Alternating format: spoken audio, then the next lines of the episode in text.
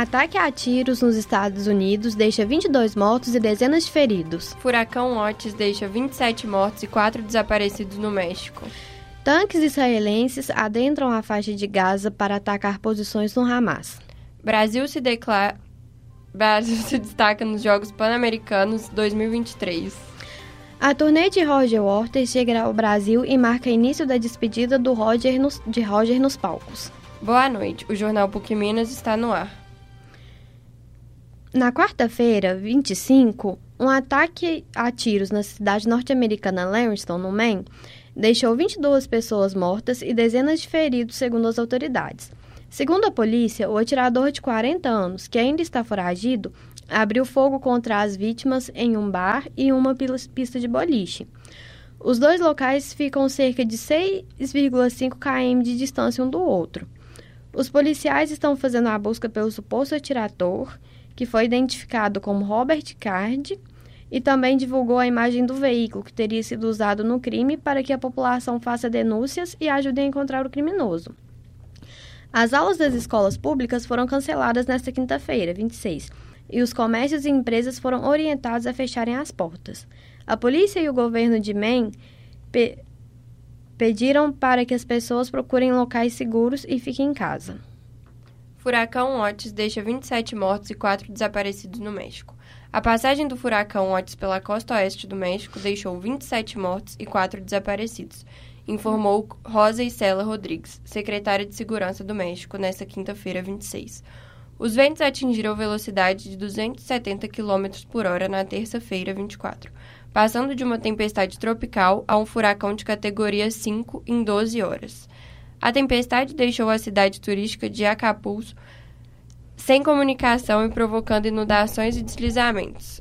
A governadora do estado, Evelyn Salgado, informou via rede social que as autoridades estão trabalhando para restabelecer a energia e reativar as bombas de água potável na cidade. Cerca de 300 mil, 300 mil pessoas continuam sem eletricidade. Nesta quinta-feira, 26, Israel deu início à maior operação por terra desde o início da guerra. Mais, mais detalhes com o repórter Gustavo Prado. É isso mesmo, Ana. E, pois bem, como você mesmo disse, na noite desta quinta-feira, é, dia 26, Israel deu início à sua maior operação por terra desde o início da guerra. Durante a madrugada, o perfil oficial das Forças Armadas de Israel anunciou pelo Telegram que havia realizado a investida e publicou um vídeo onde tanques militares efetuam disparos contra infraestruturas e postos de lançamento de mísseis antitanque do Hamas. Segundo o serviço militar, o objetivo do ataque era preparar o campo de batalha. Porém, não deram mais detalhes sobre a operação. Após o final das atividades, os soldados se retiraram da região e retornaram para o território israelense. Segundo uma análise de imagens feita pelo jornal The New York Times, a região atacada fica ao norte da fronteira de Gaza, próxima ao mar Mediterrâneo. Não se sabe, não se sabe ainda quando Israel iniciará uma invasão terrestre em Gaza. Contudo, é, um discurso televisionado é, feito na noite da quarta-feira, dia, dia 25, pelo primeiro-ministro de Israel, Benjamin Netanyahu, disse que o Hamas pagaria o preço pelo ataque realizado no dia 6 de outubro, onde o grupo matou 1.400 pessoas. Nos últimos dias, Israel tem bombardeado pesadamente a região de Gaza. Somente ontem, mais de 250 bombardeios foram feitos, segundo as Forças Armadas. Israel alega que os seus alvos eram do Hamas, porém, palestinos acusam o país de matar civis indiscriminadamente.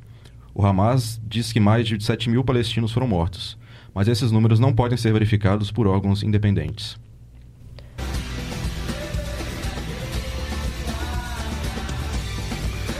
Os, Os Jogos Pan-Americanos 2023 começaram no dia 20 de outubro e o Brasil vem se destacando em várias modalidades. Mais informações com o repórter Igor Nonato. Boa noite. Vamos falar então da quarta-feira agitada em Santiago, nos Jogos Pan-Americanos, é, ontem, o dia 5 das competições. Para os brasileiros, o dia rendeu muitas conquistas em diversas modalidades, felizmente. É, o Arthur Nori, Bernardo Miranda, Flávia Saraiva e Rebeca Andrade reapresentaram o Brasil na ginástica artística e arrasaram. Para começar, Rebeca Andrade já havia ganhado ouro no salto na terça-feira e repetiu o feito na prova da trave ontem, mais um ouro. Rebeca ainda dividiu o pódio com Flávia Saraiva, que ficou com a prata. Horas depois, Arthur Nori e Bernardo Miranda repetiram a dobradinha na ginástica, mas dessa vez com ouro e prata na barra fixa. Ainda ontem, para falar de outras modalidades, o Brasil também levou medalhas de ouro na natação com o carioca Guilherme Costa, o conhecido Cachorrão. Esse é o quarto ouro do Cachorrão. E Lucas Vertain no remo pelo esquife simples, encerrando o jejum, bom lembrar, de 36 anos sem ouro para o Brasil nessa modalidade. Vale lembrar ainda que Vertain é o primeiro campeão pan-americano brasileiro do esquife simples masculino. E no esquife simples feminino, Beatriz Tavares conquistou ontem a medalha de prata. Já a natação brasileira subiu ao pódio três vezes, isso sem contar com os dias anteriores. Viviane Jungblut levou o bronze nos 1.500 metros livres e Leonardo Coelho conquistou bronze nos 200 metros medley e prata no revezamento. Já no vôlei de praia, o resultado foi a garantia das duas duplas para as semifinais. Duda e Ana Patrícia no feminino e no masculino, André e Jorge, que fizeram um jogo duríssimo contra os irmãos Capa Grosso da Argentina. No handball, o Brasil venceu o Uruguai por 38 a 9 pelo grupo B feminino. No badminton, o piauense Fabrício Farias e o carioca Davi da Silva perderam para a dupla canadense, mas garantiram a prata. Prata também ganhou o filho da Hortência, o João Vitor Oliva, com mais um feito inédito para o Brasil na história dos Jogos Pan-Americanos na disputa do hipismo. A prata de João veio com o melhor resultado do país na modalidade na história da competição. Dos atletas já garantidos para a final dos Jogos, eu destaco aqui a seleção de vôlei feminino, que saiu vitoriosa ontem da partida com o México, México por 3 sets a 2, e a seleção brasileira de boxe, que garantiu classificação à final hoje, depois que a Colômbia venceu o México na partida do Super Round. Importante lembrar que esse é o momento da chamada corrida olímpica. Os Jogos Pan-Americanos trazem número substancial de vagas para as Olimpíadas do ano que vem. Dessa vez, são 21 vagas de classificação direta, mais 12 modalidades que conquistam pontos para ranqueamento olímpico, ou seja, é o passaporte para Paris 2024. E já tem atletas brasileiros com esse passaporte. É o caso da pugilista Jussielen Romeu, que venceu mais um duelo ontem e avançou para as semifinais do boxe até 57 quilos com a vitória sobre a peruana Daisy Nelly.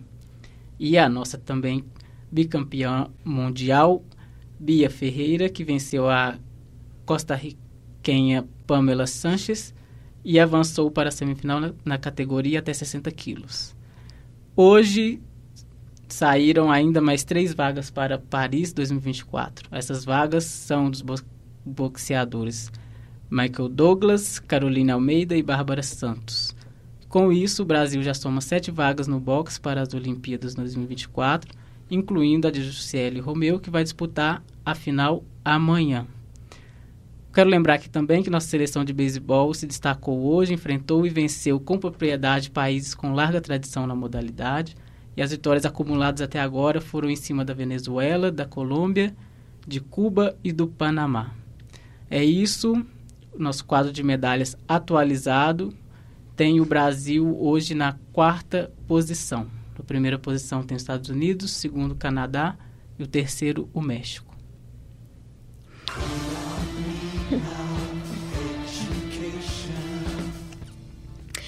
A turnê de Roger Waters chega ao Brasil. Seu primeiro show aconteceu nesta terça-feira, dia 24, em Brasília. A apresentação marcou o início da despedida de Roger dos palcos. Mais detalhes com a, com a repórter Janaína Veloso. Boa noite, Ana Cláudia. É isso mesmo. Roger Waters chegou ao Brasil com a turnê de despedida dos palcos. E o início do show se deu em Brasília e uma mensagem foi exibida no começo da apresentação no estádio do Mané Garrincha e viralizou nas redes sociais. A mensagem exposta no telão antes do início do show dizia aos fãs presentes, aspas, se você é um daqueles que diz, eu amo Pink Floyd, mas não suporto a política do Roger, você pode muito bem se retirar para o bar agora. Falou Walters. A apresentação marcou o início da despedida de Roger dos palcos. Após a apresentação de Brasília, a turnê de despedida, é, a turnê de despedida segue para o Rio de Janeiro, Porto Alegre, Curitiba, Belo Horizonte e São Paulo, finalizando em São Paulo em novembro. Continuando sobre o tema musical, os Beatles anunciaram que vão divulgar na semana que vem a última música da banda, chamando, chamada Now, of, Now and Town. Ela foi escrita por John Lennon, John Lennon e finalizada por Paul McCartney e Ringo Starr, mais de quatro décadas após o início de sua gravação. O lançamento também inclui um novo documentário e um videoclipe da música. É com você, Ana. O jornal PUC Minas chega ao fim. Apresentação: Ana Cláudia Varenga e Bruna Rosas. Produção: Ana Cláudia Varenga, Bruna Rosas, Gustavo Prado, Igor Nonato e Janaína Veloso. Trabalhos técnicos: Alexandre Morato, Júlia Salles e Highlander. A coordenação: Getúlio Nuremberg. Obrigado a todos pela audiência. Até a próxima. Boa noite.